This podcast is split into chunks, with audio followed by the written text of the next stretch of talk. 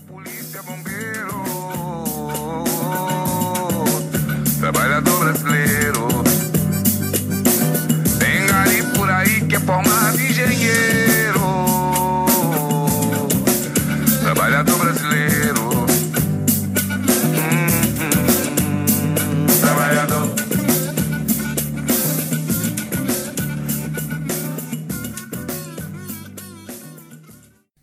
Fala galera, quem tá falando aqui é o Thiago Post e esse é mais um Postcast. Pessoal, hoje é o quarto episódio da série e eu sei que eu tô atrasado pra caramba.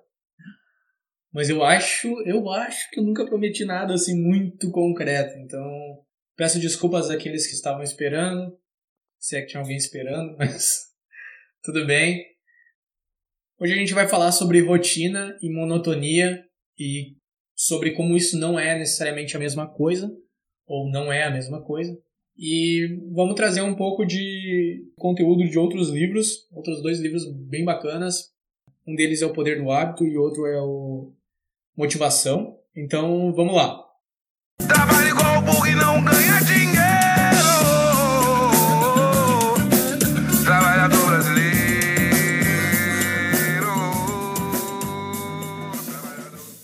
Márcio Sérgio Cortella ele trouxe um capítulo extremamente resumido que fala sobre a diferença da, da rotina e da monotonia, como que a rotina, na verdade, ela nos liberta, ela organiza a nossa vida, ela dá segurança, por exemplo, na medida em que a gente encontra padrões que devem ser seguidos né, para completar um determinado processo, isso pode ser visto num checklist, por exemplo, onde alguém do hospital verifica se todos os procedimentos foram é, feitos de maneira correta, onde uma série de coisas é checada, é verificada, inclusive o número de, de, de componentes usados, né, de itens usados, eles são contados na hora do descarte para garantir que nada tenha ficado, por exemplo, dentro do paciente durante uma operação.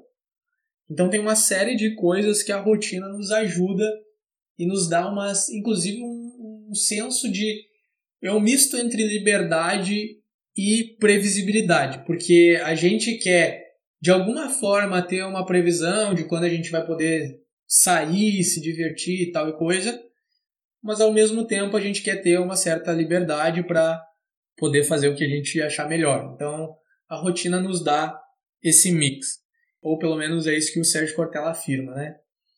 E a monotonia, por outro lado, né, ela é o momento onde é aquilo que era para ser uma rotina acaba se tornando de uma de alguma forma repetitiva demais ou automatizada demais.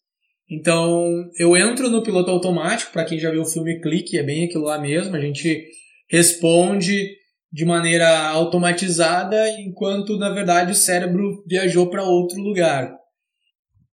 Isso acontece normalmente em um momento de virada, ou seja, quando aquilo que era extremamente repetitivo de alguma forma, ele passa a ser automático, ou seja, ele não envolve mais o nosso cérebro ou a nossa atenção. Ele simplesmente acontece. Quando que isso ocorre? É engraçado, mas algumas vezes isso ocorre, por exemplo, quando a gente está dirigindo. A gente está tão acostumado a fazer um determinado caminho que o nosso cérebro ele entra no piloto automático e a gente não percebe como que a gente foi parar no destino que a gente foi. A gente não lembra dos detalhes da coisa acontecendo, apesar de a gente estar naquele processo. Porém, isso é mais comum de acontecer, é, ou pelo menos a ideia que o Mário Sérgio Cortella nos passa, é que é mais comum de acontecer naqueles momentos onde de fato a gente precisava estar muito mais presente e não estava. Vamos dizer assim, a gente sabe que caso, ou mesmo que a gente esteja num processo automático de direção, dirigindo um carro, caso aconteça qualquer eventualidade, o nosso cérebro está atento a buscar padrões e responder imediatamente a uma determinada anomalia, tá? Então isso a gente faz de maneira automática. O que acontece às vezes é a gente não queria fazer alguma coisa de maneira automática e a gente está fazendo. Por exemplo, a leitura de um livro. Todo mundo já passou pela, pelo momento em que está lendo talvez duas ou três páginas, às vezes não tanto, né? Mas já aconteceu comigo de, por exemplo, ler uma página e meia e eu daqui a pouco eu voltar assim, putz, eu me perdi, eu não sei o que, que eu estava lendo mais. Se alguém me perguntasse quais foram as últimas frases que estava sendo dita no livro, eu não sabia mais, não estava mais prestando atenção naquilo ali. Eu estava no modo automático. Ou seja, os meus olhos ou o meu corpo estava no processo de leitura, mas o meu cérebro começou a devagar em outras coisas. E a minha atenção não estava voltada para aquilo que eu estava fazendo. Então esse é o automatismo que o Mário Sérgio Cortella comenta e que ele traz como algo prejudicial para o trabalho. Lembrando que ele está sempre se referindo aqui ao nosso ambiente de trabalho. Por quê? Porque muitas vezes aquele processo ele se tornou tão automático que eu não dou mais importância para ele, que ele não tem mais a relevância ou a importância que ele deveria ter. Eu não estou mais atento. Vamos, vamos, vamos dar sempre o exemplo do relatório lá, né? Aquele relatório que o teu chefe te pediu e que é para te fazer todos os meses ou toda semana, mas que tu já está fazendo de uma maneira tão automática que tu nem pensa mais sobre aquilo que tu está fazendo. Ou seja, tu parou de te é, enxergar naquilo ali ou tu parou de alguma forma de como é que eu vou dizer uh, tu parou de, de, perceber possíveis melhorias talvez que possam ser executadas é claro que muitas vezes um processo rotina, rotineiro desta maneira ele deveria talvez ser substituído por um processo automático de fato, feito por um robô, feito por um software, feito por de alguma forma de maneira automática real e não um ser humano que está repetindo um processo mecânico. É... Na psicologia, automatismo, por exemplo, significa uma ação executada sem reflexão ou um intuito consciente. E aí o que, que o Mário Sérgio Cortella nos traz? É, um ponto muito interessante colocado é a questão de a gente entrar numa monotonia.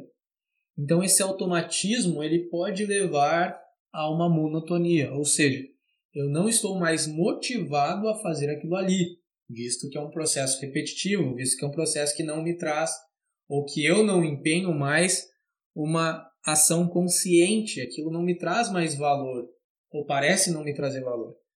E aí, neste sentido, eu queria trazer dois, dois lados, né? duas reflexões quanto a isso. Então, a primeira parte fala do que o, o Mário Sérgio Cortella colocou, que é a questão da rotina. A rotina nada mais é do que uma série de hábitos que a gente executa todos os dias. Na verdade, vamos dizer assim, a rotina, é claro, né? Ela é a ação, ações que são repetidas de tempos em tempos. Isso que a gente chama de rotina normalmente. Então, a gente tem uma rotina semanal, uma rotina mensal, uma rotina anual, por exemplo, né? É, talvez tenha algumas pessoas que têm uma rotina a cada 10 anos, ou a cada 5 anos de renovar os votos do casamento, por exemplo. Mas, enfim, é, a gente tem rotinas ou, ou programas que mais ou menos que se repetem de, de tempos em tempos, mas a gente tem rotinas que são quase como se fossem fitas programadas para tocar em determinados momentos. E essas fitas têm gatilhos. E esses gatilhos é, ativam então essas, essas mini rotinas, vamos dizer assim. Então o nosso dia ou a nossa rotina, ela, ela tem sub-rotinas e essas sub-rotinas elas podem ser programadas. Isso é um, um assunto tratado no livro O Poder do Hábito que é muito legal, na verdade. Então, nada mais é, pensa a nossa vida como nada mais do que um conjunto de certas rotinas que a gente resolveu é, cultivar.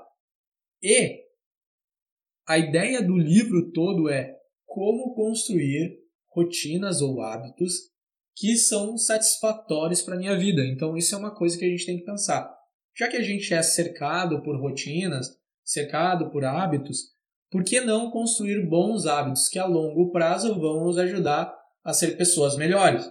Por exemplo, tem pessoas que têm o hábito de ir na academia. Não é o meu caso. Eu quero e vou construir esse hábito. Mas hoje não é o meu caso. O meu hábito é comer lasanha congelada de noite, por exemplo. Sei lá. O meu hábito é, é acordar cedo para ir trabalhar, para não ter ninguém no trabalho, eu poder executar o máximo até o meio-dia. É, o meu hábito é ouvir muitos livros, muito audiobook. Então, eu tenho vários hábitos, alguns bons, outros ruins, E a ideia do livro é que quanto mais hábitos bons a gente trouxer para nossa vida, a gente cultivar, a gente realmente fazer um esforço para que esses hábitos criem raízes e se perpetuem, melhor vai ser para a gente. Então, uma baita indicação de livro e, e, e, eu vou um dia, quem sabe, fazer um, uma série de podcasts só sobre esse livro. É O Poder do Hábito e ele fala desse tipo de coisa.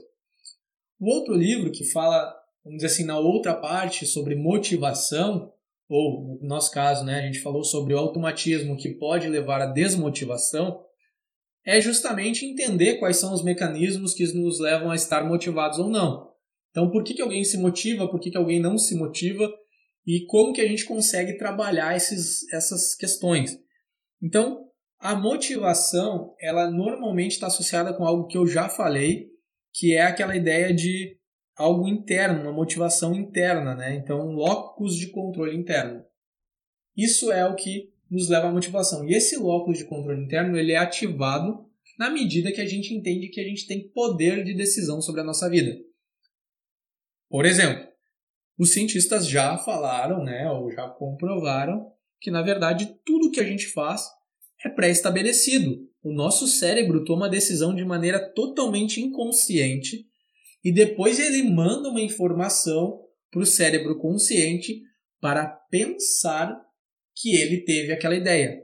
Vamos dizer assim: nossa, olha só como eu sou esperto, eu tive essa ideia, mas na verdade quem tomou essa decisão foi um cérebro mais primitivo, que de alguma forma está manipulando tudo por, por trás dos panos e o cérebro consciente é quase como se fosse aqueles bonequinhos que são controlados por fios, que eu sei que tem um nome específico para isso, mas eu não lembro.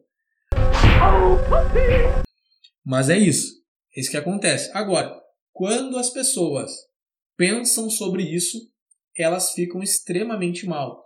Elas têm é, elas perdem, então, de fato, esse locus de controle interno e elas pensam, bom, já que eu não posso controlar nada, por quê, né? Porque as coisas são assim, então, tipo, não tem nenhuma saída mesmo.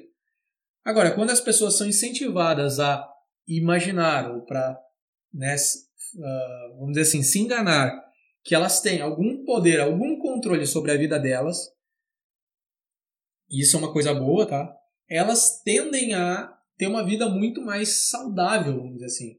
Então essa ilusão, ela é saudável, por mais que a gente não tenha controle nenhum, por mais que a gente não, tipo, tem zilhões de eventos que a gente não controla na nossa vida, e quando a gente tem uma boa ideia e acaba dando certo por algum motivo, a gente acha que, nossa, que bom que eu tive essa ideia.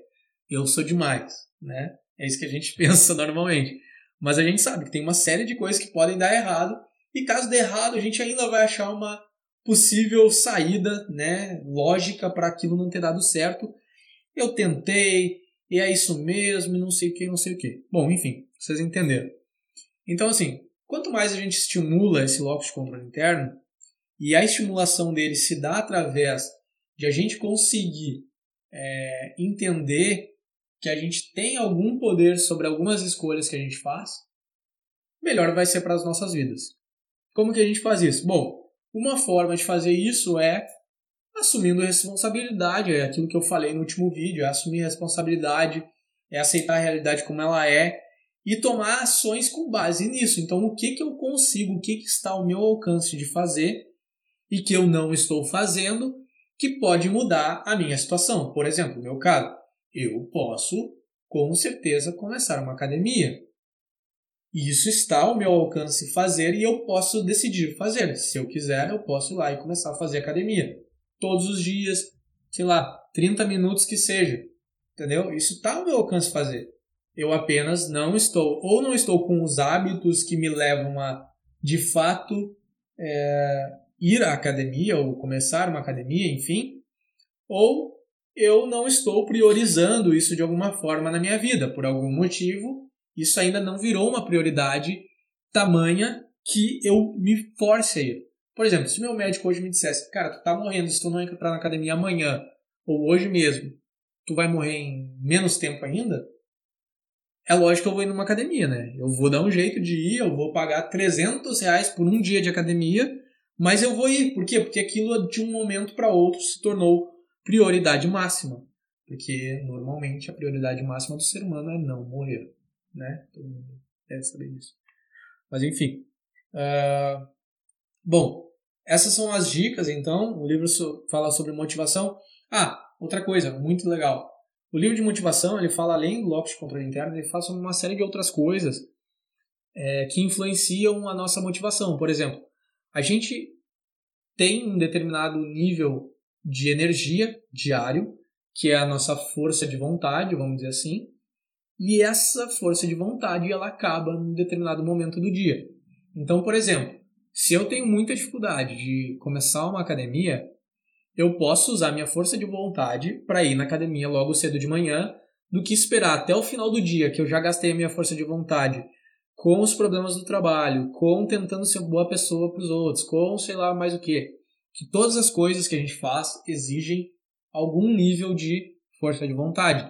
E é a mesma força de vontade para todas as áreas da vida. Então, se por exemplo, hoje tu brigou com a tua esposa ou com o teu marido e tu, por algum motivo, teve que usar a tua força de vontade toda para não chutar o pau da barraca e não mandar ele a merda, é, é bem possível que talvez tu não consiga controlar a tua dieta, por exemplo, ou que tu vá se entregar para uma sessão de Netflix até não dá mais. Não sei. Não sei como é que são as tuas válvulas de escape, mas é possível que isso aconteça por conta dessa força de vontade que foi finalizada de maneira súbita por conta de um evento que não estava nos nossos planos. Outra coisa muito legal é justamente isso.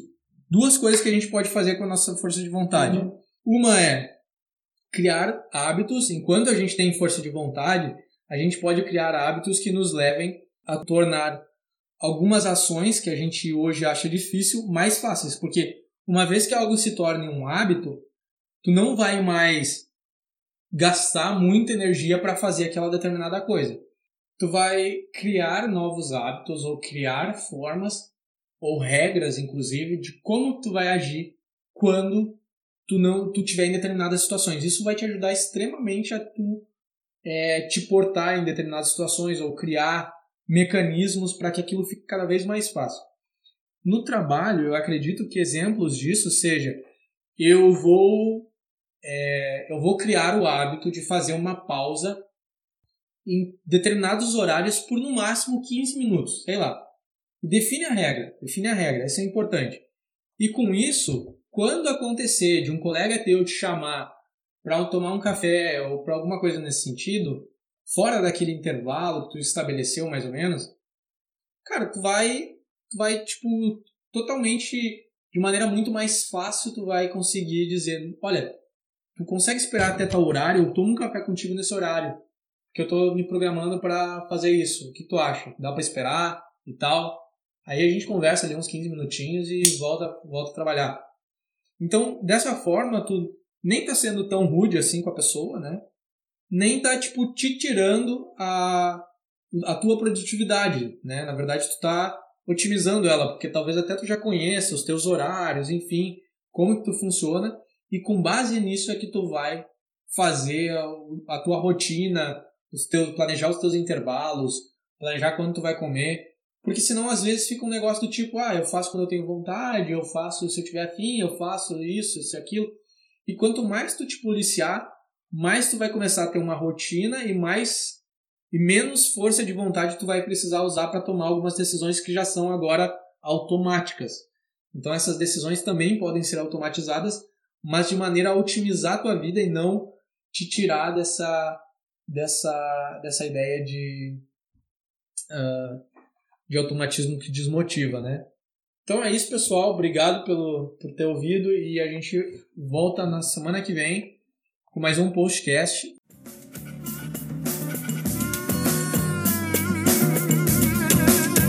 E sem dinheiro vai dar um jeito, vai pro serviço. É compromisso, vai ter problema se ele faltar. Desempregado também não dá. E desse jeito a vida segue sem melhorar.